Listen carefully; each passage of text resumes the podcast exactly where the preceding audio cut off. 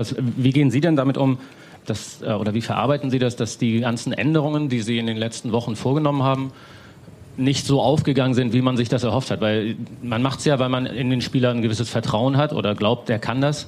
Das müsste eigentlich klappen, das müsste aufgehen. Hat ja jetzt leider, wie wir wissen, nicht ganz so geklappt. Wie gehen Sie damit um?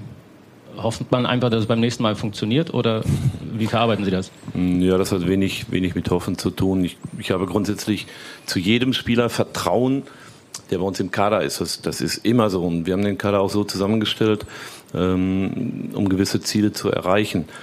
Ähm, dass Formschwankungen zu jedem Menschen dazugehören, äh, nicht, nicht nur im Fußball. Ich glaube, das, das weiß jeder. Und dann muss man versuchen, eben die richtige Entscheidung zu treffen. Wenn der eine äh, eine kleine, ein kleines Tief hat, dass man einen anderen bringen kann, der dann vielleicht da einspringen kann. Das war insgesamt in den letzten Wochen nicht so, dass ähm, haben wir angefangen auch von den von den Auswechselspielern, die oder die Einwechselspieler, die ins Spiel reingekommen sind, haben wenig Impulse geben können. Das ist ja normalerweise immer äh, eine Situation für Spieler, die nicht von Anfang an spielen, auf die sie hoffen, dass sie reinkommen und dementsprechend dann auch motiviert sein müssten. Äh, ich glaube, dass jeder Spieler bei uns motiviert war, aber nicht die Leistung äh, auf den Platz gebracht hat. Und deswegen haben wir auch durch, durch Wechsel innerhalb der Spiele in den letzten Wochen wenig erreichen können. Das war, da war wenig Zug dann im Spiel und wo man sagen konnte, da, da ist nochmal ein Ruck durch die Mannschaft gegangen. Ähm, soll jetzt nicht bedeuten, dass ich mich von allem freispreche und sage, ich hätte wechseln können, wie ich wollte. Es hätte alles nichts gebracht. Vielleicht war der eine oder andere, äh, die eine oder andere Personalentscheidung natürlich auch falsch. Das, das kann ja, das kann ja immer gut sein. Das weiß man immer im, im Nachhinein, ob ein taktisches Konzept aufgeht, äh, ob vielleicht der, die eine Personalie besser ins Spiel gepasst hätte. Ähm, das ist ja, eigentlich wöchentliche Arbeit. Dieses Problem hat man auch am Anfang der Saison gehabt, ähm, wo man dann auch verschiedene Dinge versucht hat. Ähm, das ist eigentlich immer so und das ist äh, Teil der, der täglichen Arbeit. Deswegen mache ich mir da jetzt keinen, keinen besonderen Kopf. Ich versuche immer wieder fürs nächste Spiel die richtige Entscheidung zu treffen. Das ist wichtig.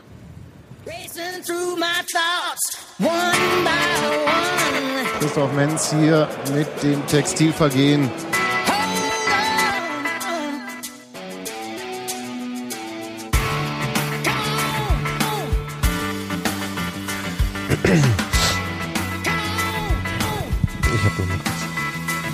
Achso, ich bin schon oben.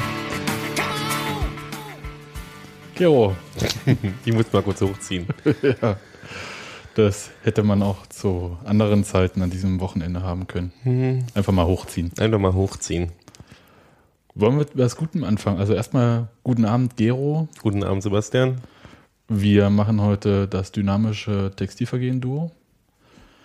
Und wir fangen mit was Positivem an. Also wir reden jetzt nicht über Fußball, sondern über Hörer dieses Podcasts ähm, und äh, insbesondere Knut, der so nett war, am Sonntagmorgen hier vorbeizudüsen und einfach mal einen Kasten mit 30 Flaschen Dietmarscher Urtyp bei uns vorbeigebracht hat. Und äh, wir sagen Prost und Dankeschön. Das ist ein gutes Bier.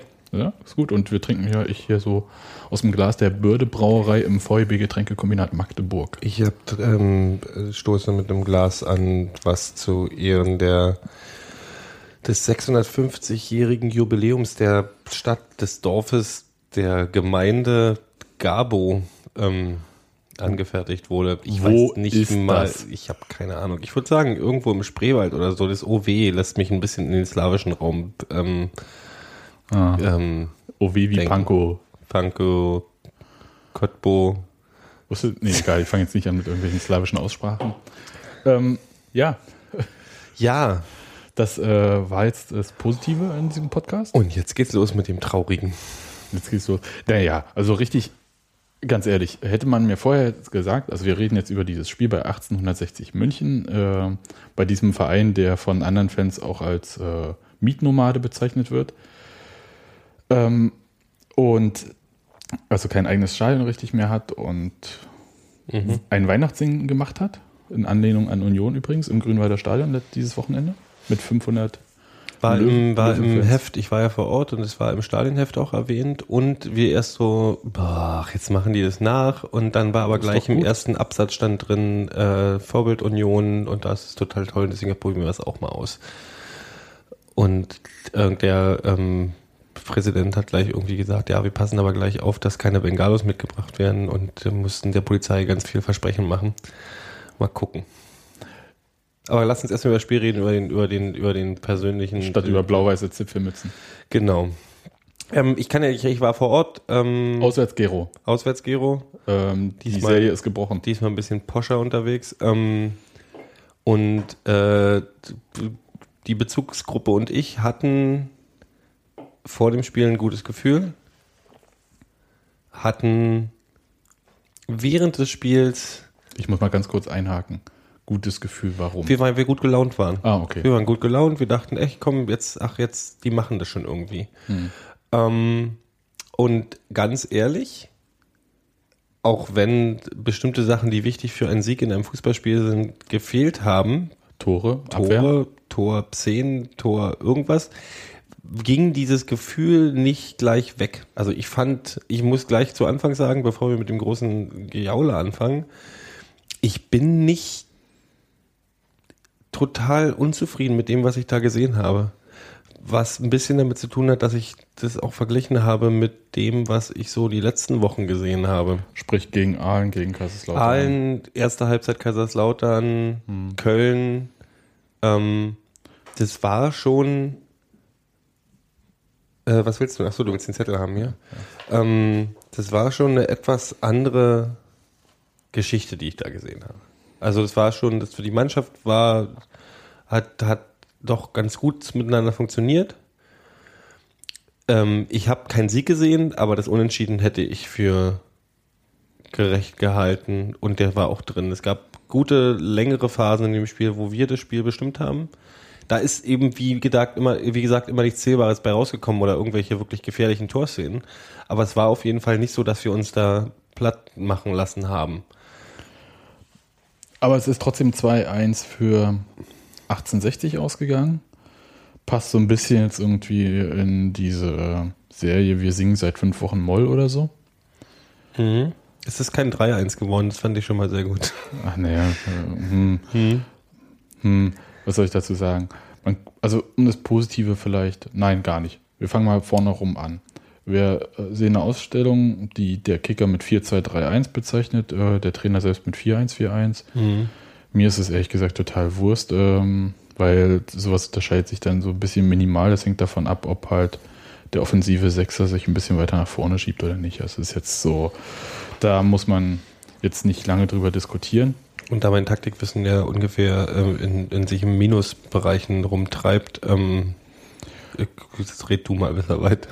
Naja, die Mannschaft hat sich im Prinzip selbst aufgestellt. Ne? Also Mhm. äh, äh, Fabian Schönheim verletzt, Christian Stuff verletzt, äh, die anderen beiden Innenverteidiger haben gespielt.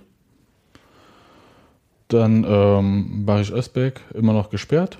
Der wird auch noch in Bochum gesperrt sein. Mhm. Ähm, deswegen auf der quasi Doppel-Sechs oder als äh, offensiverer, als Achter, was auch immer. Ähm, Micha Parensen. Links, rechts Brandi Köhler, Mitte Matuschka, vorne Nemetz. Also soweit so unüberraschend eigentlich. Ja, also ich habe jetzt auch nicht so das Gefühl gehabt, dass sich irgendwer anders da aufgedrängt hat.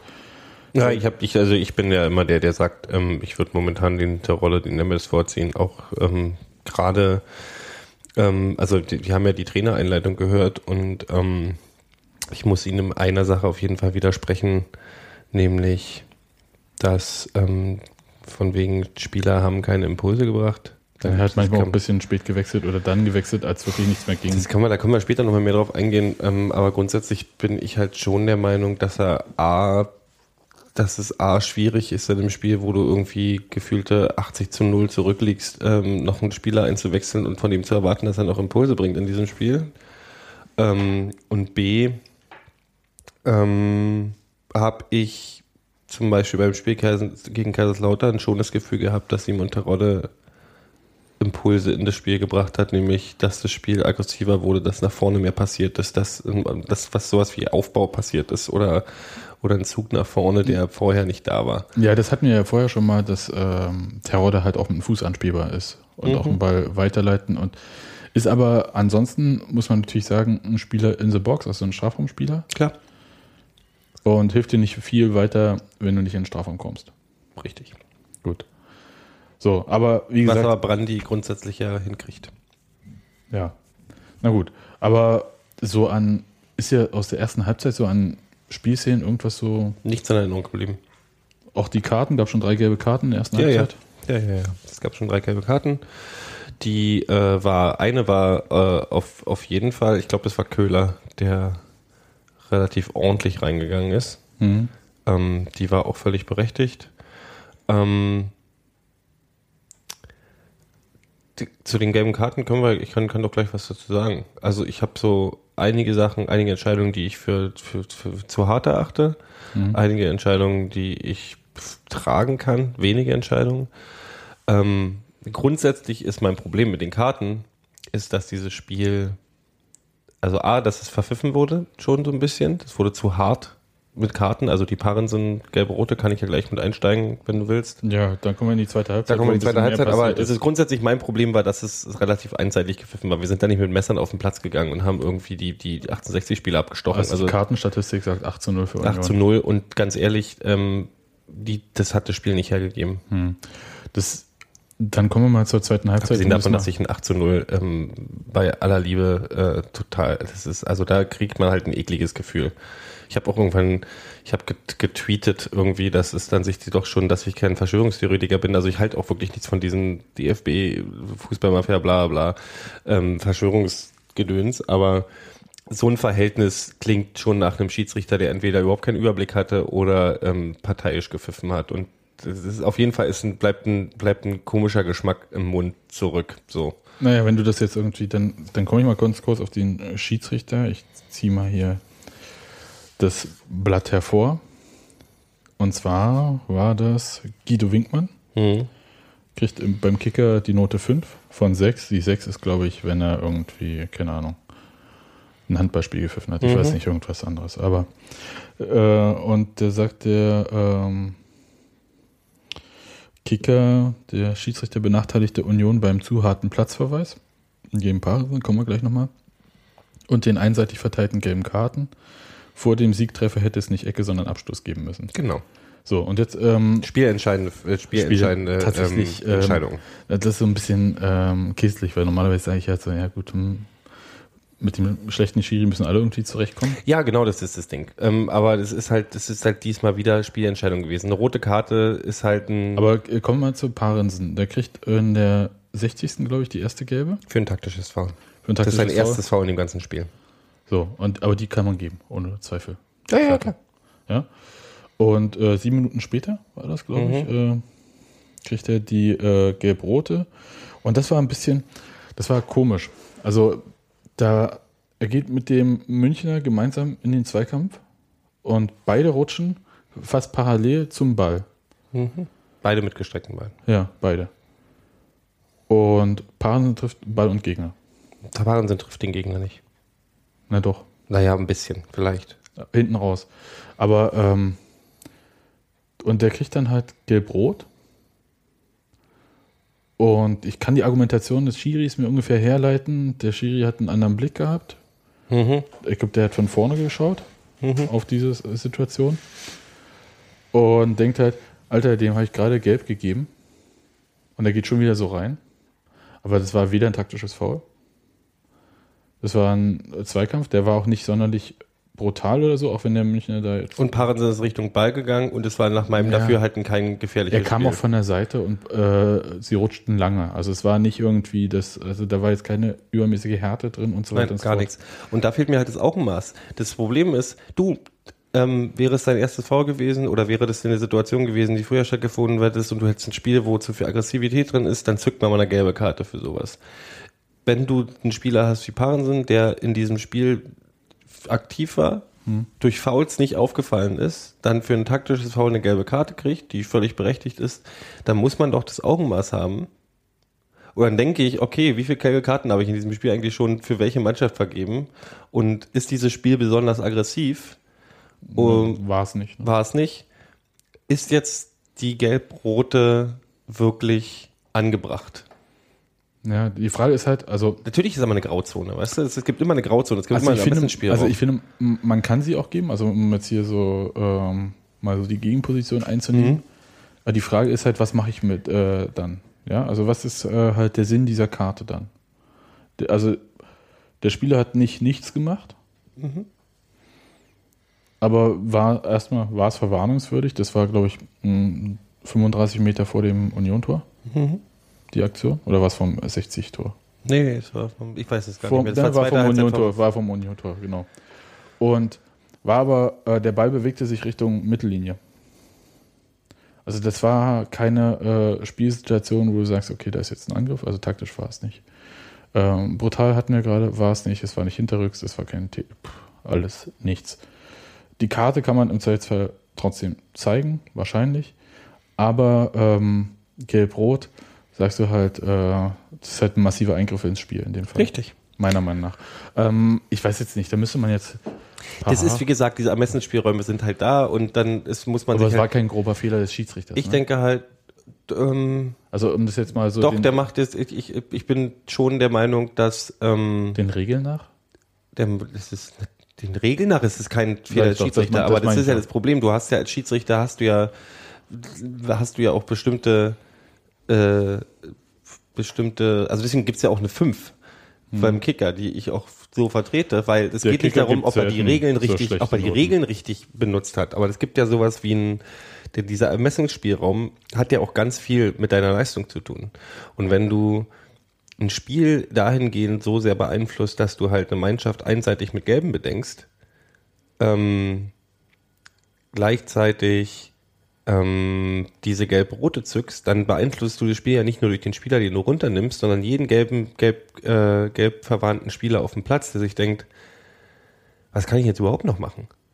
Weißt du, also so, du musst ja, wie, wie du denkst bei jedem Einsteigen nach, scheiße, es könnte noch eine gelbe geben, dann bin ich hier auch noch vom Platz runter.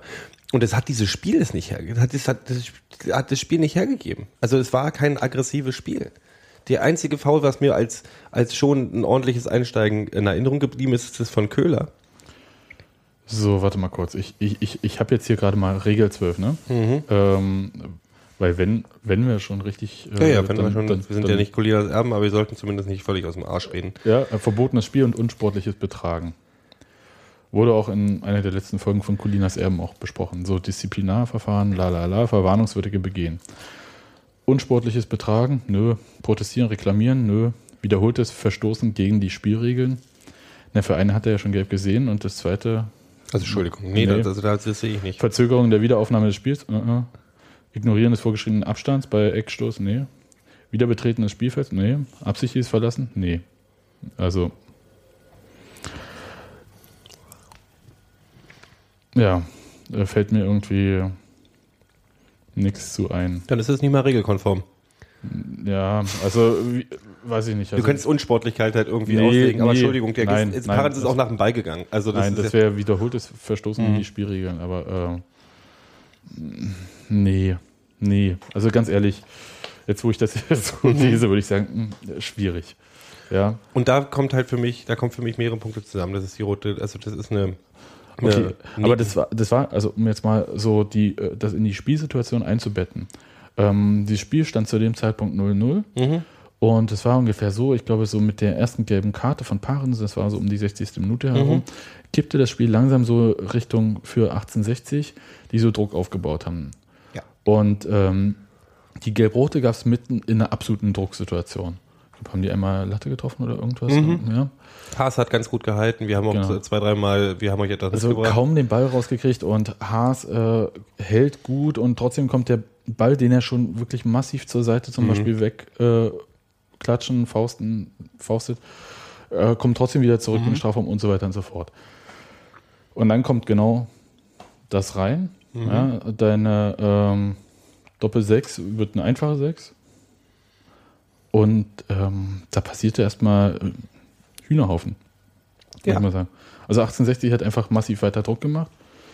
Und dann hat einfach erstmal Zuordnung nicht gestimmt. Und Das, kann war- ich aber auch, also da bin ich so, da, ähm, deswegen werde ich der Mannschaft auch den ganzen Podcast lang nicht wirklich einen Strick aus diesem Spiel drehen. Das ist da, da spielen für mich von aus, als Außenstehender, der nicht, nicht weiß, wie es an den was in den Köpfen vorgeht, aber ich denke, also auch wenn man Tusche nach dem Spiel gesehen hat und so, in so einer Situation hast du halt wirklich dann irgendwann die Kappe auf. Also weißt du, du hast, du fühlst dich ungerecht behandelt. Ach nee, war, warte mal. Äh, 63. war die gelb-rote und 64. war dann Hm. das 1 zu 0 für Das ging 68. relativ schnell dann. Ähm, du bist halt, da weißt du, da, da hast du so viele Dinge im Kopf, dass du bestimmte, jetzt müssen wir uns neu zuordnen, etc. Ähm, halt, das ist halt zu viel auf einmal. Und dann kommt noch das Tor und dann fühlst du dich halt richtig gefickt. Und das Ja. ist halt das Problem, was dann passiert ist. Naja, was, was, also was nicht funktioniert hat, was, ich sag mal, eine Mannschaft, die ähm, in einer anderen emotionalen Lage als Union im Moment ist, die würde in dem Moment den Ball einfach ein bisschen halten Klar. und sich sortieren Mhm. und gepflegt rausspielen. Was passiert ist, waren lange Bälle, die äh, sofort wieder zurückkamen. So, das 1-0 war dann halt äh, Flanke Halbfeld, ja, kann sein. Kopfball, Tor. Mhm. Aha, gut. Also da war auch keine Zuordnung mehr. Oh, ein geiles Tor. Ja, aber gut. Und was dann? Also da gab es auch noch kein- Gefühlt ging danach die Druckphase von Union los. ja, dann hat 1860 plötzlich aufgehört. Und äh, Dann kam relativ schnell dieser Elfmeter-Pfiff, der kein Elfmeter war. Doch, Ähm, können, wir, können wir drüber reden? können wir gleich? drüber reden? Ja, äh, weil ich sage dir, äh, es war. Ja? Und zwar ist es halt so, so im Brandy, äh, fast an der Torauslinie, aber im Strafraum. Das habe ich noch gesehen, das war jetzt sehr weit von uns weg. Ja. Und läuft wieder Richtung quasi Strafraumzentrum. Ja, also bewegt sich wieder rein. Und ähm, wer fault ihn denn eigentlich? Also es sah so ein bisschen aus, als wenn er so ein, so ein Weg runterdrücken Valori, hat. Valori, Valori. Nee, war nicht, sondern ähm, Beinstellen. Okay. Und zwar, der stellt das Bein wirklich raus. Mhm. Und wie ich tatsächlich, wir zitieren jetzt die ganze Zeit Colinas Erben, aber wie ich jetzt gelernt habe, war halt, beim Beinstellen äh, zählt nicht nur, dass du ihn triffst, sondern schon die Absicht, indem du das Bein rausstellst. Oh. Äh, und ob jemand drüber läuft oder nicht, ist dann halt eigentlich schon fast nachrangig. Also fast, ja. Also muss schon Okay. jemand. Aber bloß weil jemand ein Bein stellt und der andere hätte drüber springen müssen, heißt es nicht, dass er drüber, also drüber springen können, heißt es nicht, dass er drüber springen muss. Logischerweise. Ja? Weil du musst das Bein nicht rausstellen. Mhm. Das ist ja die Absicht. Du stellst das Bein ja raus, um ihn zu treffen. Stimmt. Ja, also insofern, der Elfmeter geht in Ordnung, auch wenn es total albern aussieht, weil es war keine gefährliche Situation. Mhm. Und mit ein bisschen Geschick hätte er das mit dem Bein auch ähm, umgehen können. Ja, aber da Brandi ja auch weiß, dass wir mit äh, Standards besser ähm, bedient sind. Ähm, Ja, ich weiß nicht, äh, die letzten drei Union-Tore waren durch Standards, Freistöße, Elfmeter. wir sind inzwischen siebeneinhalb Minuten oder so ohne, ohne Spiel- Tor aus dem Spiel. Ja, ja, also das, äh, okay, aber darüber reden Darüber wir reden nachher. wir nachher. Aber Elfmeter, Tusche, äh, Okay. 1-1. nee, weil Tusche selber auch gesagt hat, er war sich jetzt nicht so sicher, ob, ob das wirklich ein Elfmeter war. Ja, Ähm, aber äh, Wenn, es- wenn hatte man das so auslegen Fol- kann, Ich hatte diese Folge so im Kopf, das war die letzte oder vorletzte Ja, von gut, dann ist doch alles in Ordnung. Das ist, äh, da sehe ich eigentlich kein Problem. Und dann aber, wie das so ist, wenn man denkt irgendwie, das geht 1-1 aus, Was verdient gewesen wäre. was verdient gewesen wäre, wieder Kopfball, äh, wirklich, also irgendwas mu- muss, muss man auch einfach mal machen. Ja, äh, geht mir langsam auf den Zeiger, diese ständigen Kopfballtore. Ja. Mm, ja, 2-1, 86. Minute. Ja, Ähm, da war auch die Zuordnung völlig beschissen und alles. Also es war, äh, war grauenhaft. Haas wirkte auch unsicher, aber die wirken halt alle gerade unsicher. In anderen Spielen hätte das Ding, wäre das Ding nicht, auf keinen Fall reingegangen, aber es irgendwie wirkte alles so, jetzt so ein Dreck. Dann waren die halt, das ist das Problem dann auch, dann waren sie alle pissig wegen dieser Ecke, die keine war. Das hatte ich schon mal erwähnt, dass sich dieses, Ja, also das Ding war halt, ähm, es war ein Zweikampf kurz vor der Torauslinie und der Ball springt ein bisschen merkwürdig ins ähm, Tor aus. Und es gibt Ecke, aber der letzte Ball war halt von 1860, hätte Abschluss geben müssen.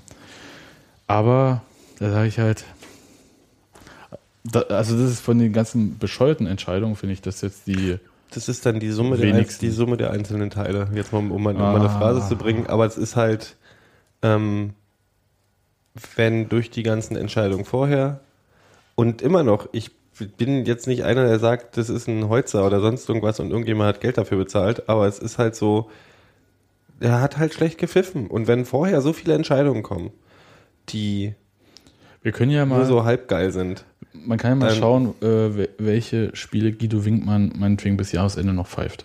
mhm. Also, ob er, weil er ist häufig, ich glaube, er kommt als Assistent in der ersten Liga zum Einsatz. Mhm.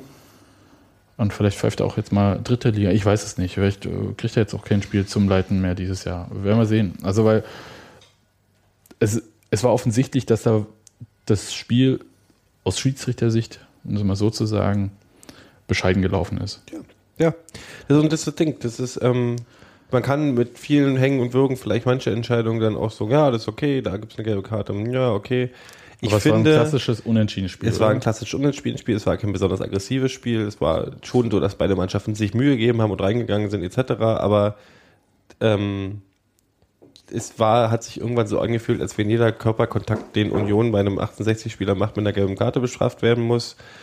Dann diese, ähm, wie es genannt wurde, Schwalbe von Brandy, die ich, ähm, die ich nicht als Schwalbe gesehen habe. Ich habe es tatsächlich eher als ein Stolpern gesehen.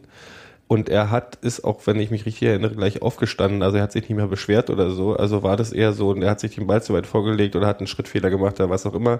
Ich weiß es aber nicht, vielleicht war es auch eine Schwalbe, aber es gab halt gleich gelb. Und es hat halt, das ist eine der Situationen, es hat, das ganze Spiel hat diese Sachen nicht hergegeben, diese ganze Kartenflut. Das war kein besonderes Hau drauf Spiel. Ähm, ja. und da wird's dann halt komisch. Was ich jetzt denke, ist, also weil gesagt, ich mache der Mannschaft keinen großen, die haben kein wirklich großartiges, gutes Spiel gemacht. Großartig schon mal gar nicht, aber äh, war kein, auch kein gutes Spiel. Aber von 68 auch nicht. Nein, und es war kein, auch kein schlechtes Spiel. Also war ein es typisches Funke-Mannschaftenspiel. Also darf, darf ich es einmal sagen? ja, Friedhelm Funkel, du machst unseren Sport kaputt. das ist halt grauenhaft. Das ist wirklich, ich kann es nicht mehr sehen, echt. Ja, und aber das war halt, verdient wäre dieses 1-1 so gewesen. Und dann darf ich auch mal, in diesem Moment darf man auch Schiedsrichterschelte machen. Die einzige Schelte, die ich noch abgeben möchte, und das mache ich tatsächlich fast ungern, ähm, aber das passt dann auch zu der, unserer Einleitung von der Sendung, ist tatsächlich ein bisschen der Uwe. Der Uwe, der Trainer, er hat dir zu spät gewechselt. 84. und 88.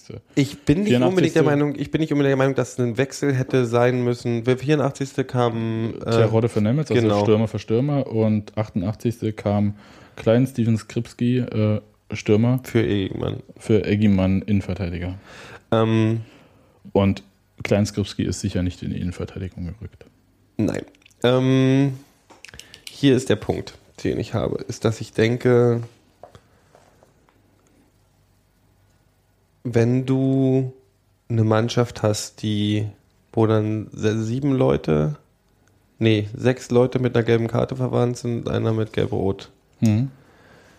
Dann hast du das Problem, was ich eben schon gesagt habe, ist, dass diese Spieler sich auch Gedanken machen über diese gelbe Nummer eins. Die sind vielleicht ein bisschen gehemmter.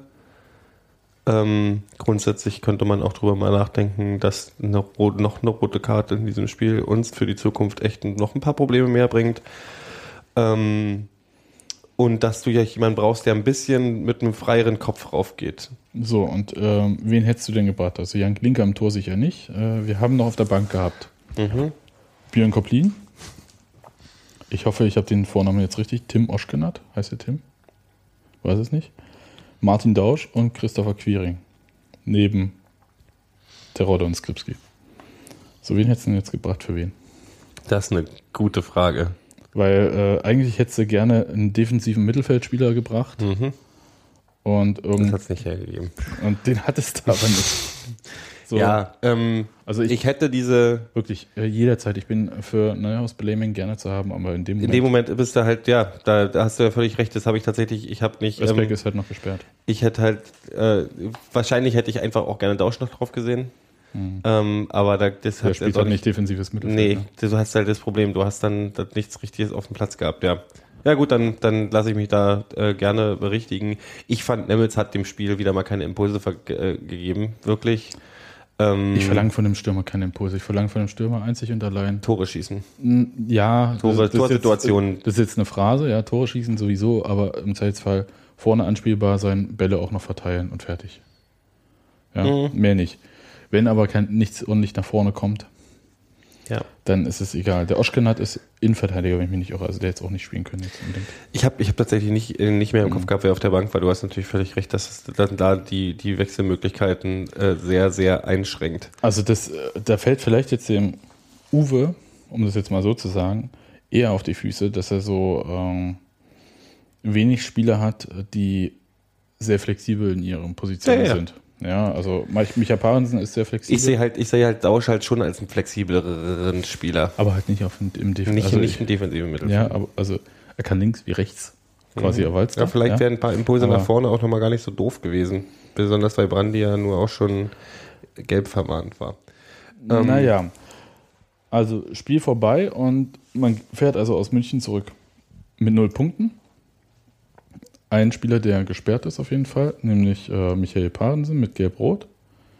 Ein Spieler, der immer noch gesperrt ist, äh, nämlich das dritte Spiel dann, Barisch Özbek. Und zwei Spieler haben zudem noch die fünfte gelbe Karte bekommen und sind auch gesperrt, also Sören Brandi und Patrick Kohlmann. Das heißt, äh, vier gesperrte Spieler plus verletzt. Ähm, Fabian Schönheim. wahrscheinlich wird er auch das bleiben noch.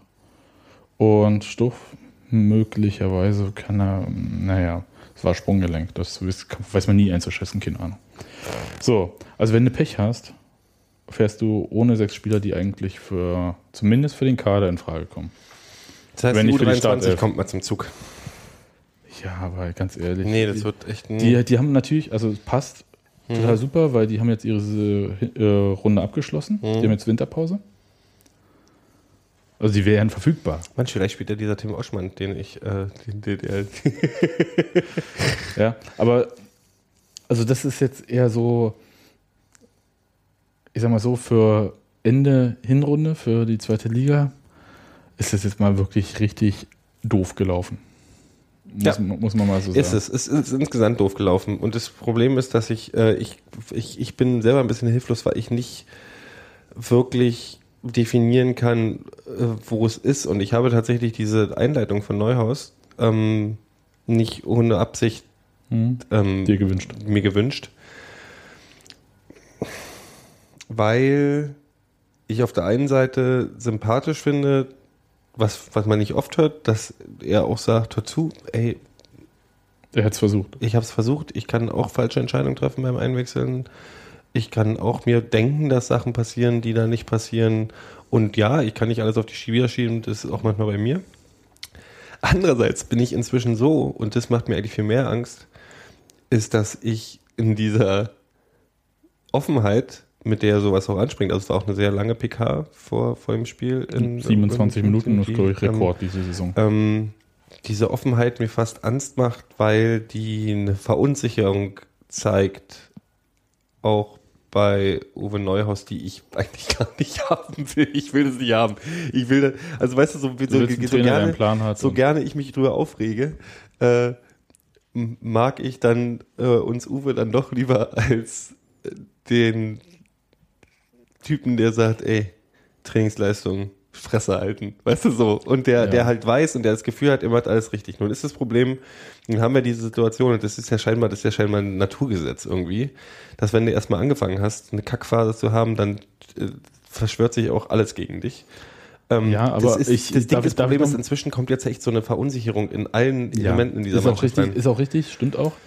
Ich zitiere da gerne nochmal Marc Ferzel, unseren französischen äh, Rechtsverteidiger. Mhm. Der sagt, so wie eine gute Serie irgendwann zu Ende gehen muss, muss auch eine schlechte Serie irgendwann zu Ende gehen. Boah, recht hat er recht. Aber also Können was wir an, mit dem Bochum anfangen? ja, ähm, genau. Da ist sowieso noch ein bisschen was offen. Mhm. Ja, vom äh, ersten Spieltag, dem 0-1 zu Hause.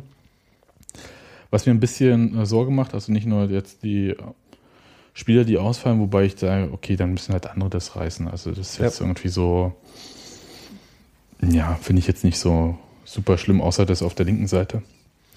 Da muss man wirklich mal sagen, da ist nicht viel. Es gibt zwei Spieler, die Linksverteidiger links, spielen. Ja, Linksverteidiger, okay. Und beide sind gesperrt. Parensen und Kohlmann. Das ist jetzt ein bisschen, hm. Er spielt da Stuft an oder was? Wenn er spielen kann? Klinker. Nee, der Spruch heißt Linker in den Sturm. Ja, ich weiß auch. Vielleicht kann er. Nee, ich habe keine Ahnung. Ja. Also da bin ich auch ein bisschen, also aber vielleicht, ich meine, vielleicht gibt's da, da gibt's vielleicht ja auch mal eine Option wirklich aus der. nein, nicht nur das, äh, ganz ehrlich, das ist so ein Spiel, da macht dir keiner mehr vor, wenn du das verlierst. Da kannst du mal richtig so die Sau rauslassen. Ja. Da, äh, wirklich dieses Ding, ich, mir fällt einfach auch nicht mehr ein, was man irgendwie verändern muss. Ist auch nicht so irgendwie, dass er, ist, ist der Trainer blind, dass er nicht sieht das? Weißt du? Das ist Mhm. überhaupt gar nicht der Punkt. Ähm, der Punkt ist einfach, man muss jetzt diese Dreckserie irgendwie beenden. Ja.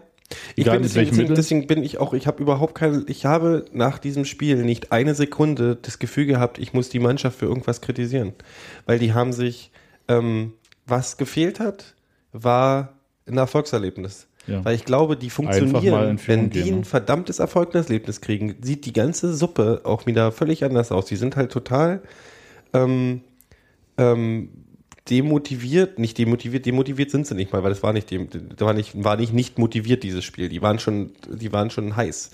Ähm, die sind desillusioniert, weil sie halt gegen alle Großen, von allen Großen auf die Fresse bekommen haben und jetzt auch noch die Kleinen hinten ran irgendwie sagen, Hast du hier. gerade 1860 als klein bezeichnet? Nee. Nee, aber du weißt, was ich meine. Ja, also Le Leute, die von einem, äh, Mannschaften, die von, vor, vor, ja, die vor einem Monat noch als, äh, wir sind zehn Plätze vor denen, ähm, wir haben das alles im Griff hier, alles läuft.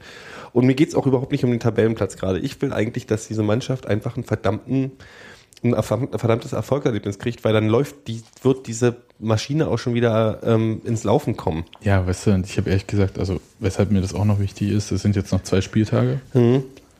Ich habe einfach keinen Bock, diese ganze Drecks-Winterpause so eine Diskussion mit mir rumzuschleppen. Nee, ich auch nicht. Ich auch nicht. Ja. Der Trainer hat selbst gesagt, es wird jetzt hier, egal was jetzt noch passiert, eine gute Hinserie wird sowieso nicht mehr. Das hat er schon vor dem 1860-Spiel gesagt. Also eine gute Hinserie vom Gefühl her. Und jetzt heißt es einfach irgendwie so. da ist halt alles zusammengekommen. Weißt du, das ist halt ähm, dieses Pokalspiel gegen Kaiserslautern kam zum ungünstigsten Zeitpunkt in der Saison. Die kam halt, ich bin auf der festen Überzeugung, dass das hätte ganz anders ausgehen können, wenn da, äh, wenn das drei Wochen vorher gewesen wäre oder vielleicht, weißt du, so, also in einer anderen Selbsteinschätzungsphase. Ähm, und deswegen bin ich einfach, ja, da muss man sich jetzt einfach, da muss man durch und da muss man sich so einen scheiß Sieg erkämpfen und dann muss es halt mal klappen und dann muss mal das Glück auf unserer Seite sein oder einfach mal auch mal wieder ein Tor geschossen werden. Und ich meine, man sieht, man, ja, wir haben ja nun ein paar von den Spielern auch schon dabei, weißt du, Nemetz ist halt manchmal der größte Stürmer aller Zeiten und dann äh, zwei Spiele weiter ist er halt wie ich auf dem Platz. Ähm, und das passiert halt. Die Leute haben schlechte Phasen, Leute haben mit dem Moskera war immer zu kalt bei uns. Ähm, weiß ich nicht, vielleicht schmeckt Nemetz das Bier bei uns nicht oder so, ich weiß es nicht. Ähm, das, ich bin jetzt einfach so, ich drück da tatsächlich einfach ganz doof die Daumen und sage, man muss halt da weiter brüllen, dann müssen, dann schaffen sie es schon wieder und dann kommen die aus der Suppe wieder raus. Ja, schlechtes Omen für Bochum. Der Sonderzug wurde abgesagt wegen zu wenig Leuten. Ähm, kann ich gleich mal was zu sagen? Ja, na los. Wir haben ja, also ich, ich kann ja gleich mal mich outen. Äh, wir waren diesmal, äh, ein Event dies ist jetzt ein bisschen zu blöde. Wir haben in der Loge dieses Spiel verfolgt. Wir haben wurden eingeladen von, was soll ich denen sagen? Wir kriegen sowieso kein Geld, kannst alles sagen. Äh, B-Win haben halt da so eine Loge in dem Ding und ich kenne halt da Leute, die Hat Leute kennen. irgendwer in der Loge auf acht Karten für Union getippt. Wenn schon Man durfte tippen äh, in der Loge, weil man auch tippen. Es war auch tatsächlich sehr nett. Ähm, ich mein, ich war tatsächlich noch nie, ich habe tatsächlich noch nie ein Fußballspiel aus einer Loge ähm, ähm, links. Ich war in der O2, halt bei irgendeinem Konzert in der Loge. Jedenfalls war das eine, wir waren eine schöne Asi-Truppe, bisschen äh, Umfeld von Union, ein paar nette Leute, irgendwie Köpenicker und ähm, waren halt da, es gab schön Freigetränke und so weiter und ich möchte nochmal erwähnen, dass ich auch pünktlich zur Halbzeit wieder zur zweiten Halbzeit wieder draußen war und ähm, habe das Spiel halt vollständig im Freien, auch im Kalten verbracht, aber wir haben halt oben geguckt und der Auswärtsblock war nicht so richtig richtig voll. Es waren eine Menge Unioner tatsächlich. Wir haben drei Logen neben uns, waren auch Unioner, die extra mit dem Flugzeug Okay, aber also es war also in München. Hm. Ich meinte bloß der Sonderzug nach Bochum. Aber, äh, Nee, nee, klar, aber ich wollte, da möchte ich noch hin. Der Auswärtsblock war nicht ganz voll. Es waren, äh, soweit ich es einschätzen konnte, die Capos nicht dabei. Also von, von der, ähm, vom Wuhle-Syndikat war ein Teil nicht da. Ich habe sie zumindest nicht gesehen. Die haben ordentlich gesungen, haben ordentlich Stimmung gemacht. Zwischendurch war es echt so ein bisschen deprimiert. Nach der roten Karte ging es halt echt und nach dem Tor, das ging recht schnell, da muss man erstmal sich wieder fangen. Was ich gehört habe, ist, dass, ähm, und das kann ich nicht verifizieren, da, ich habe keine Ahnung, äh, aber das habe ich gehört, ist, dass ähm, schon aus der Fanszene einige gesagt haben, wir machen jetzt mal low mit Auswärtsfahrten, nach der Nummer in Kaiserslautern ähm, äh, ist es mal, machen wir, halten wir uns erstmal kurz zurück. Es war aber nicht so, dass der Auswärtsbock leer war, das möchte ich auch nochmal erwähnen. also, es war, waren schon genug man Leute. hält sich zurück, weil man äh, einfach sagt, okay, auf den Stress mit den Bullen habe ich jetzt ge- um Die haben, grad, haben uns gerade auf dem Kicker. So, das ist schon so ein bisschen, das habe ich gehört. Ähm, die Nummer ist halt so, äh, du kannst gleich nochmal zu München weitererzählen. Mhm. Ich will bloß das mit äh, Ja, ja, klar. äh, Bochum zu Ende bringen. Ähm, es gibt so eine neue Kooperation irgendwie mit DB Regio, Mhm. glaube ich. Und da wäre mehr möglich an sich, so dass man halt nicht mehr irgendwie noch hinterm Gütertransport irgendwie Mhm. rangiert von der Vorfahrtsregel. Aber sie hätten halt 650 Leute gebraucht. Mhm. Und ich sag's mal so, Bochum an sich ist eine nette Fahrt. Aber Leute, es ist Dezember und es ist kurz vor Weihnachten und alle haben Stress. Ja, alle haben halt Familie und, und Stress und so weiter. Also das ist jetzt, äh, das ist halt so und dazu kommt halt die Nummer mit dem letzten Sonderzug gerade vor drei Wochen oder so. Also das schade, da- jetzt ja, fahren die halt mit Bus und ähm, naja, das Das ist kein Drama. Ach, übrigens, das ist auch noch so, tatsächlich, das passt für mich in die ganze Serie mit rein. Bei dem 1860-Spiel, der erste Gedanke, wo ich dachte, ja, das ist, das ist gerade unser Glück, ist, als Xaver kam, der Affensturm, Hm. und es hieß, die Mannschaft kann nicht fliegen, die Mannschaft muss, muss mit dem Bus nach München fahren. Hm. Und ich halte sowas für eine, also das ist jetzt keine Benachteiligung, die für die irgendwer was kann, aber du bist, wenn du neun Stunden mit dem Bus fährst, hast du, Ja, aber ich, äh, ich, ganz ehrlich nochmal kurz, Gero, das ist nach München. Ja. das ist schon ein Stückchen. Ich bin mit dem Bus nach Kiew gefahren. Ja, aber hast du danach gleich Fußball gespielt? In einem, in einem, in einem, in einem, in einem Zweitbundesligaspiel? Bist du schon mal mit dem Bus über polnische und ukrainische Landstraßen gefahren? Ja. Ja. Okay, du weißt, wie das Ich bin mit ist. dem Bus in Ägypten gefahren, da bin ich dreimal gestorben gefühlt. Ja, genau. Äh, Und so, so ähnlich ging es mir auch. Und das war ein wunderbar smooth Autobahn nach München. Ja, also das ist alles okay. Und ja, das nervt alles und man muss dann halt an der Tankstelle eine halbe Stunde warten wegen der verordneten Ruhezeit und bla. Ach, ja.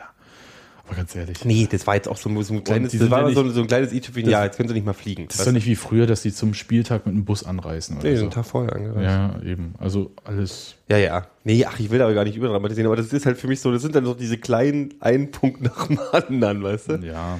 Ähm, ansonsten habe ich ein paar Sachen gelernt da. Also zum einen, dass ich die Allianz Arena für nicht besonders, also das ist halt schon, das ist schon beeindruckend, wie groß das Ding ist und dass die da draußen, die machen, die, wusstest du, dass sie die Farben ändern, entsprechend Ja. wer da drin ist? Das wusste ich zum Beispiel nicht. Aber ich habe auch, wie gesagt, Aber nur für Ahnung die Vereine, die die Miete zahlen. war halt üblich, ja, ja, war üblich, äh, dass, äh, ist ja üblich, dass da oben abgehängt wird bei 1860. Also da waren 18.000 Leute und das sieht schon ganz schön, Und es ist nur der Unterrang offen, ne? ja, es sieht popelig aus. Also wirklich. Der Oberrang ist abgehängt, da steht dann irgendwie 60 und so da Ja, ja. auf Fahren und ein bisschen Werbung. Äh, Der Mittelrang ist leer. Von den 1800 waren, glaube ich, auch gefühlte 18.000. 18.000 18.000 waren, ähm, waren 1500 Schulklassen, die dann irgendwo auf irgendeinem Oberrang, auf irgendeinem Mittel-Unterrang da saßen. Ja, ist einfach Ähm, traurig. Also Das ist wirklich popelig. Und dann ist ja noch, das Dumme ist ja dann noch, dass ähm, der Stehplatzbereich, der wirklich klein ist. Mhm. Das ist ganz schön traurig, wie klein er ist. Ich dachte mal, ich habe Südbayern, ich habe das ja nie leer gesehen, dachte, das ist viel größer. nee, das ist so wie so ein Katzenkäfig. Und da stehen ja nicht die 1860er Ultra stehen ja da nicht, weil das die Süd der vom FC Bayern ist. Deswegen stehen die auf der anderen Seite, wo ja noch gar kein Stehplatz, also wo noch ein ganz kleiner Stehplatzbereich ist. Ähm, also bei, bei, bei Mhm. in der Süd geht der wenigstens runter und da ist der ganz so relativ, also Ja, so die Mitte von diesem Unterrang 1000 ist es so. Das, Das sind glaube ich, auch so. nur 1300 Plätze. Ja, ja, so. das sieht so ein bisschen aus wie so eine halbe, wie, wie, ist im Prinzip so groß, äh, ist ein, kleiner als die, als die Waldseite. Also Mhm. so, wenn du bei der Waldseite links und rechts 15 Meter wegnehmen würdest, dann hättest du ungefähr diesen Stehplatz auf der Süd. Mhm. Albern. Ähm, und auf der anderen Seite stehen die dann halt in eher so, die stehen dann in den Sitzplatzbereich relativ ähm, vorrangig so. Ansonsten übliche Fahnenappell, vorher bayerische Schlager und so weiter. Das übliche halt. Ähm, ich habe von Halbzeit Quatsch überhaupt nichts mitgekriegt, aber da habe ich, glaube ich, glaub ich, Würstchen gegessen. Ähm, Was, was isst man denn so als VIP? Ich, äh, so als Pressemensch kriegt man ja eigentlich bei 1860 so Leberkäse und so. Das ist auch ganz wir okay. hatten, was hatten wir? Wir haben wir angekommen, hatten so Ravioli und äh, Nürnberger Würstchen und irgendwie sowas. Tralala. Dann gab es irgendwie Brot dazu und Käse und Schnickschnack, also so eine kalte Platte. Und Bier die ganze Zeit. Dann draußen, weil es so kalt war, wurde uns Glühwein gebracht immer. Ich habe, glaube ich, sechs Becher Glühwein getrunken, war schon Hacke um 13.20 Uhr. Ähm, Ja, diese frühen Anstoß. dann, wie vorher gesagt, ja, ja, in der, in der Halbzeitpause ähm, gibt es dann noch mal Würstchen. Dann gab es dann so sehr leckere, das waren wie, also wie eine Mischung aus Knacker und Nürnberger Rostbrat, äh, Nür- Nürnberger Würstchen bloß groß. Sehr gut, ich habe keine Ahnung, was das war. Krakau oder was? Nee, aber das war, also es war schon eher so ein Bratwurst-Style, aber wirklich, wirklich gut. Ähm, die gab's und Sauerkraut. Die haben mir dann schön auf der Rück, auf dem Rückflug habe ich dann Mhm. schön äh, Magenkrämpfe gehabt und Ja, ja. durfte nicht und dann habe ich gewartet bis zum Zollbereich auf dem Flughafen Tegel und habe dann erstmal 45 Sekunden äh, gefurzt. Ähm, die, äh, ja, und dann gab's Kaffee und Kuchen in der Halbzeitpause äh, und äh, weiter Bier und weiter Bier und dann danach nochmal essen. Und dann sind wir dann da geblieben, haben, weil wir wollten eigentlich noch nach München rein, haben dann aber gesagt, die haben dann gesagt, ach Jungs, wenn ihr wollt, bleibt da hier. Und das war tatsächlich dann der schöne Teil. Wir haben dann gepokert in diesem Ding und haben, sind halt alleine um 9 Uhr in einer, im, in einer dunklen Allianz Arena, also die war dann so innen natürlich noch ein bisschen beleuchtet, aber das bist halt eine leere Allianz Arena. Und du bist halt in dieser Loge und guckst dann raus und das ist schon ein bisschen, also so ein, so ein Riesenstadion, ganz leer. Ist so ein bisschen wie in irgendeinem Werbefilm, oder? Das ist schon geil. Also das ist schon geil. Das war, das war und ja, Ja. das also war, war tatsächlich wirklich, wirklich sehr nett. Also wir hatten, also wichtige war halt, dass wir mit irgendwie, dass wir eine große Auswärtsfahrt mit so neun, neun, zehn Leuten gemacht haben, die man einfach so, die zusammen sonst nicht hinkriegen und dass man es mal, mal ein bisschen gemütlicher hatte, ist jetzt, da, da schäme ich mich auch überhaupt nicht für. Ähm, das war wirklich sehr nett. Der einzige Gedanke, der, den ich hatte, war halt wirklich, wir waren dann halt auf dem Rückflug wirklich die, wo alle anderen im Warteraum des Flugzeuges denken, oh Gott, warum sind die jetzt hier? Bitte nicht unser Flug, bitte nicht Bitte unser nicht unser Flug, bitte nicht, bitte nicht neben mir, bitte nicht neben mir. Ja, das war halt schon so. Also ich meine, wir sind, wir sind schon angekommen. Wir sind ja morgens um 11 im Stadion gewesen, da war das leere Stadion, da waren irgendwie ein paar 68er unten, die Habt da ihr irgendwie. Führung noch gemacht, oder wie? Hm? Habt ihr noch Stadionführung gemacht? Nee, gar nicht. Wir sind bloß rein, wir sind durch die Loge durch, haben uns hingestellt und haben den äh, Mitarbeitern vom 1860, die da unten schon aufgebaut haben, einfach ein kräftiges, schon morgens um 11 angetrunkenes Wir sind eure Hauptstadt, ihr Bauern, entgegengebrüllt. Und haben unsere Fahnen aufgehängt. Eine rot-weiße Fahne mit Adam Mauitsch drauf. Und egal, vergiss nicht, das, wir, haben, wir haben schlechten Humor gehabt. Ähm, aber neben uns war dann auch gleich noch eine Loge mit Union, von daher war das lustig und wir haben halt äh, sehr gut gelacht. Und haben dann halt, haben, hätten uns gefreut, wenn dieses Spiel positiv ausgegangen wäre. Naja, es war immerhin schon das zweite Tor, das Union in der, im fünften oder sechsten Spiel bei 1860 geschossen hat. Ach, das ist doch alles. Wie gesagt, ich will auch gar nicht drüber nachdenken. Ich will einfach, dass die sich, dass die sich fangen. Ich hoffe, die fangen sich. Ich weiß, dass ich, dieses Spiel hat mir das, das Gefühl gegeben, dass es, dass es wollen und auch können, wenn sie wollen. Am Wollen habe ich überhaupt keinen Nee, Zweifel. das ist so, ich, pff, Das ist ja, also der Punkt war, also was, was mich so ein bisschen irritiert hat, also es war jetzt, um jetzt nochmal auf das zurückzukommen, was wir Ja. am Anfang gehört haben, äh, aus der Pressekonferenz mit Uwe Neuhaus vor dem Spiel, ich gedacht, mein Gott, er sieht nicht gut aus, der Trainer. Ist noch nicht schlimm, ja, also schlimm habe ich ihn gesehen, glaube ich, das war so vor drei Jahren, glaube ich. wo diese richtig miese Phase war. Und gleich zu Saisonbeginn und irgendwie, und der sah schon ein bisschen fertig aus. Das war doch, da war, war es da, wo so in Dresden, wo die Feuerzeuge geflogen sind und so. ja, so richtig- genau, ja, ja. und dann mit UN zufrieden und so, ne? Mhm. Und, ähm, und ähm, nee, das, also es geht alles noch schlimmer, aber ich merkst halt, das hinterlässt Spuren. Ich habe das auch bei Mitarbeitern jetzt so ein bisschen gemerkt. Ich hatte mit, äh, das war nach dem Pokalspiel gegen Kaiserslautern, Mhm. früh am Morgen, äh, ne, fährt man halt so nach Köpenick, Spieler gehen raus, Hotel der guten Laune ist die Kabine, ne? Hm. Und dann kommt halt dann ähm, äh, Nico Schäfer, Manager, ich sag's jetzt einfach so, äh, raus. Und man grüßt sich, äh, kurzer Smalltalk. Und ich frage ihn einfach so, haben Sie sich denn jetzt schon ein bisschen erholt von dem Spiel gestern Abend gegen Lautern? Also, ich hatte noch nicht immer das gegen Aalen verdaut. Und ich glaube, das ist das, was es gerade so trifft. Ja, ja. Dass du halt, das ist wie äh, in der letzten Saison, der Saisonstart, wo die alle eine bestimmte Erwartung hatten an die Mannschaft, sich die so zusammengebaut hatten. Und dann kam erstmal nichts raus. Und äh, wo du halt so langsam überlegst, was ist jetzt hier? Was, was ist das, was ich nicht beachtet habe? Hm, wo liegt's, woran dran, woran Woran- liegt es? Wir haben doch alles hundertmal durchgerechnet, durchprobiert und so weiter. So, so nach dem Motto, weißt du? Ich stelle mir das auch vor, ich meine, das ist ja, man hört es ja bei, bei Uwe Neuhaus so manchmal raus, dieses perfekt. Training, im Training schießen sie Tore, im Training läuft alles wie eine Eins ähm, und dann da hast du das auf dem Platz und dann das sind die Drucksituationen, das sagt er auch immer. Mhm. Die kannst du nicht trainieren. Das ist diese Blockade. Das ist einfach. Schau doch mal. Aber eine Äh, Blockade ist halt eine rein psychologische Geschichte, die halt durch sowas immer noch verstärkt wird. Du gehst ja, Da gehen halt- ja im nächsten Spiel. da wird am leeren Tor vorbeigeköpft. Was soll ich denn Ja, ja, dazu sagen? Ja, klar. Das ist, ist halt, man normalerweise im Schlaf. Und Das ist, deswegen, ich, ich vergleiche mal, ich mache mal einen dummen Vergleich. Aber das ist tatsächlich so. Und das ist so, die, ich bin da, ich bin mit Cristiano Ronaldo damals, wenn der, wenn, wenn Cristiano Ronaldo sein, sein, sein Ich schieße einen Freistoß-Ding macht. Mhm. Ähm, der ist wirklich blöd, du kannst gleich die Augen verdrehen. Ich bin ganz gerne früher bowlen gegangen, mit Freunden immer. Und es gibt diese Situation, wo du dir deiner selbst so sicher bist und wo dein alles, wo du nicht mehr nachdenkst, wo nur noch dein Instinkt ist, wo du deine Schritte drauf hast, wo du den Abwurf richtig drauf hast, wo alles stimmt und wo du auf so einer, auf so einer, auf so einer Welle schwebst. ja. Und das ist ja genau der Punkt. Die Leute sagen ja auch bei jedem, bei, bei allen, sage ich mal, künstlerischen Sachen, jetzt künstlerischen ähm, Hochleistungssportler etc.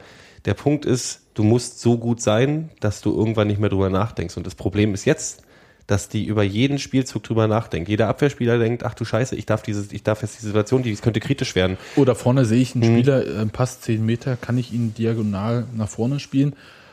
Ach, ich spiele mal lieber 5 Meter rechts zum Marc Ferze Genau, und in der Zeit sind drei. Sekunden Denkzeit verlangt. Das ist ja dieses Problem. Ich weiß, dass die Einzige immer so, fünf- Tusche war so, weil Tusche hat wirklich gut, gut, gut gespielt, aber Tusche war ich so, ich habe irgendwann gebrüllt, Tusche, denk nicht so lange, weil du hast richtig, du hast es wieder rattern gehört. Und dann ist der Punkt, wo du, äh, wo du, wo du weißt, weißt du, erinnerst du dich an diesen geilen Steilpass Ja. im ersten Spiel? War das das erste Spiel diese Saison? Dieses, In Bochum? ich glaube, das war Bochum sogar. Dieses geile Ding, was durch. Oh, weißt du, und sowas, der hat Tusche hat auch alle, da haben ja diese Situation, wo du merkst, alles läuft, die machen einfach die Dinger, weil sie sich trauen. Soll ich dir mal den Unterschied sagen? Weißt du, was Mhm. der Unterschied ist zwischen Union und jetzt meinetwegen anderen Mannschaften? Es gibt ja Vereine in dieser Stadt, die Mhm. erste Liga spielen und so eine ähnliche Phase gerade haben. Mhm. Über 180 Minuten kein Tor geschossen und so weiter und so fort. Und die setzen dann einfach mal Ronny ein, den sie die ganze Zeit nicht eingesetzt haben. Und das ist aber der Punkt, den man bei Union nicht hat. Weißt du, du nimmst einen Spieler, der dir eigentlich das taktische Konzept nicht passt, rein, weil du weißt, der macht irgendwas Verrücktes. Ja, weil unsere ganze Mannschaft ein taktisches Konzept äh, aus, aus, aufs taktische Konzept Es gibt aussieht. keinen Spieler bei Union, der. Kein äh, Joker oder ja, keiner, äh, keiner, der äh, so eine hohe individuelle Qualität hat, dass du sagst, den bringe ich jetzt und der macht, der macht irgendwas Verrücktes. Aber dafür sind wir auch eine Zweitligamannschaft Ist ja auch- ich- beschränkten ich Budget meine- und so weiter. Also ich, meine bin, ich ich aber, will auch weißt du- sowas gar nicht, also wir können jetzt auch, weißt du, so, das Nein, ist immer so diese, hat- diese, Aber du kannst ja, manche Sachen kannst du halt äh, so lösen. Ja? Mhm. Kaiserslautern äh, hat auch Idrisu äh, im Pokal äh, irgendwann spät gebracht. ja, ja. Also man, und das meine ich halt irgendwie. Da, da fehlt dann halt äh, diese, dieses Verrückte. Erinnerst du dich an, weiß ich nicht, Nico Paczynski schießt ein völlig kurioses Tor gegen St. Pauli. Sowas meine ich. Und äh, das fehlt halt, dass irgendjemand meinetwegen auch so blöd ist, dass er nicht mal den IQ besitzt, ja, Früher um war, über, drü- drüber nachzudenken, was er macht. früher war Alles besser. so ein Joker.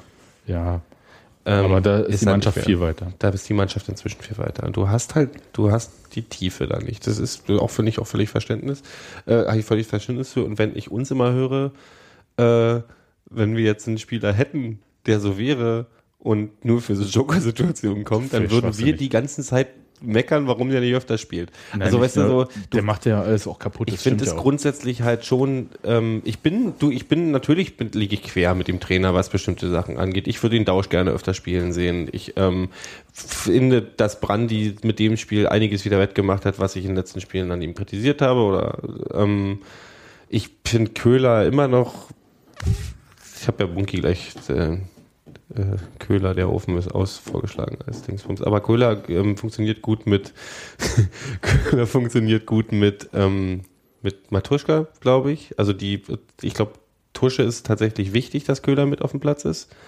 Ähm, das kann ich, das äh, glaube ich jetzt. Das wirkt so, auch wenn, du- wenn du ihn über das Spiel reden hörst, ähm, habe ich das Gefühl, dass ihm das schon so einen gewissen, also so eine, das ist so eine Verständnisfrage. Ähm, wie die sich auf dem Platz miteinander denken. Aber ich wünschte, dass Köhler zu der Form zurückkehren würde, die er von einer Weile hätte, aber vielleicht passiert es ja auch irgendwann. Ähm, aber ja, ich werden wir nicht haben. Das muss die Mannschaft gemeinsam wieder hinkriegen. Und da müssen sie, ob sie sich anboxen müssen, ob sie sich anbrüllen müssen, ob sie, weiß ich nicht, im Winter alle mal zusammen irgendwie eine hohe Düne fahren und äh, ein bisschen Wellness machen oder so, um uns sich verstehen oder Frauentausch, keine Ahnung, was so eine Mannschaft nach vorne bringt. Aber es wird passieren. Also ich mache mir auch, ich, ich, es ging jetzt schon wieder los, natürlich so, dass Leute so, nur noch sechs Punkte bis, zum Relegationsplatz und äh, ich mache mir um so eine Sachen überhaupt keine Ahnung, so Sorgen. Das ist ja Quatsch. Also da, da muss man jetzt mal so ein bisschen die Kirche im Dorf lassen. Das ist eine Mannschaft, die ähm, wird mit dem Abstieg nichts zu tun haben, Nein, glaube ich auch nicht. ähm, sondern da geht es jetzt nur darum, irgendwie äh, den Bogen bis zur Winterpause irgendwie wieder die Kurve zu kriegen, so rum. Das ist ein guter Realitätsabgleich. Also ich nehme das, ich würde es tatsächlich, wenn man irgendwann schafft, also wenn man, wenn man das Ding umdrehen kann und wenn ähm, dem Trainer, ähm, ich sage jetzt mal dem Trainer, vielleicht auch der Transferabteilung ein zündender Gedanke kommt und dem Trainer, aber, aber wichtiger, viel wichtiger ist dem Trainer und der Mannschaft ein zündender Gedanke kommt, wie man die Wurst umdrehen kann. Ich glaube einfach tatsächlich, dass es sich ein erbissenes, äh, erbissener Sieg schon mehr bringen kann als alle, alle ähm, Taktikspielchen. Ja, ähm, natürlich. Also das ist doch, also erstmal zum Thema Transfer. Ähm, die Nummern sind schon alle durch. Ich hab, Also- also, wollten die nicht in der Winterpause? Zu Ja, aber ähm, das war ganz interessant. Vor der äh, Mitgliederversammlung hat äh, der Präsident hat so dem geneigten Medienvertreter mal erklärt, wie das läuft. Mhm. Ähm, wenn es so wäre, dass man halt sich für einen Transfer erst in der Winterpause zusammensetzt, Ja, dann ist es eh zu spät. So sieht's aus. Ähm, das heißt, äh, das Zeug ist vorher schon durchgerechnet. Und zwar mit oder ohne Pokal. Das ist völlig Wumpe in dem Fall. Natürlich kann man viel mehr machen, ja, wenn man halt äh, zusätzlich noch viel mehr Kohle hat. Aber ähm, die Möglichkeiten sind vor Saisonstart, werden die durchgerechnet. Und Union ist traditionell so drauf, dass sie sich eigentlich immer ein bisschen Kohle zur Seite legen für den Winter. Einfach weil sie dann meistens schon den Vorgriff machen auf den Sommer um da halt so bestimmten Konkurrenzsituationen aus dem Weg zu gehen. Meine Frage wäre jetzt, wo würdest du denn verstärken wollen, wenn du können wollen dürftest? Ähm, auf der linken Seite Hinten. und ja, auf jeden Fall. Mhm. Und ähm, wahrscheinlich würde ich äh, vielleicht schauen, ob ich einfach noch einen ordentlichen Sechser bekomme. Ich, ich traue einfach, ähm, das ist so, das ist jetzt ein persönliches Ding, ja, äh, und zwar auch aus der Distanz, das kann ich jetzt aus der Nähe gar nicht so stark beurteilen. Mm, Ich mag die Art, wie Marisch Özbek die äh, Doppelsechs spielt, nicht so sehr. Wenn es eine Doppelsechs ist, also Trainer sagt ja immer 4-1-4-1, also wurscht. Ich bin, Äh, bin, bei, ich bin bei Barisch Özbek gerade sowieso. Ähm, Das gefällt mir jedenfalls nicht so sehr. Ja, und ich, Nee, ich hätte bin- gern, ich hätte gern einen Spieler, der, ähm, der ähm, ein Bindeglied ist. Und zwar so, dass er bei Ballbesitz die ähm, das Verhältnis äh, für die Offensive kippen lässt. Und wenn der Gegner im Ballbesitz ist, halt das Verhältnis zur Defensive ja, kippen jemand, lässt. der ein bisschen cleverer ist. Ich habe, ich habe, Der ich, so hin und her ich könnte weißt du? gar nicht richtig definieren, was mein Problem mit mit mit mit Baris gerade ist. Also ich habe so ein bisschen, er wirkt manchmal wie ein, wie ein Fremdkörper ohne einen Joker zu sein. Also er spielt relativ wenig mannschaftsdienlich. Ich finde, die Ideen sind gerade nicht so überraschend, die er hat. Fehlerquote ist relativ hoch. Ähm, das sind so ein paar Punkte. Und dann ist er halt, dieses was hatten wir ja schon beim letzten Mal, dieses, dass wenn es eine Weile nicht läuft, dann wird er manchmal, dann ist er in seinem Einsteigen auch mal ein bisschen übermotiviert. Also wo dann auch manchmal, wo dann Karten auch wirklich berechtigt wären. Ähm, keine Ahnung, woran das liegt. Äh, ich bin gespannt. Ich, ich, ich, ich kann auch gar nicht mehr so viel sagen. Ich hoffe einfach, also ich, ich bin wirklich so, ähm, ich habe hab jetzt nach diesem, ich, ich hatte da schlechte Laune, die haben wir uns dann irgendwann weggesoffen, die schlechte Laune. Ähm, und grundsätzlich ist es, ist man, ist man als Unioner ja auch gewöhnt, dass man schlecht läuft. Und ähm, ich fand grundsätzlich wieder total sympathisch, dass keine Pfiffe kamen. Klar, es hat es ein bisschen einfacher gemacht, dass, ähm, dass man auch ähm, klar ein Feindbild definieren konnte. Aber es ist halt schon so, dass ich schon doch das Gefühl habe, dass die Mannschaft, äh, dass, dass, die, dass die, die Fans auch hinter der Mannschaft stehen und sehen, dass die Mannschaft was will. Dass ein paar äh, Leute immer äh, Blödsinn labern, ist äh, schon klar. Und ich kann auch grundsätzlich verstehen, wenn jemand irgendwie überkritisch ist, die soll er, sollen sie machen.